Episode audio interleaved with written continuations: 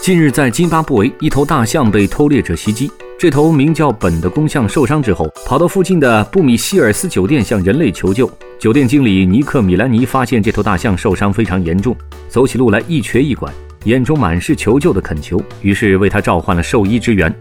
一名兽医专程从三百二十一公里之外乘飞机赶来救治这头可怜的大象。在等待兽医到达的六个小时中，本一直安静地待着，不时喝点水，吃点草和树叶来补充能量。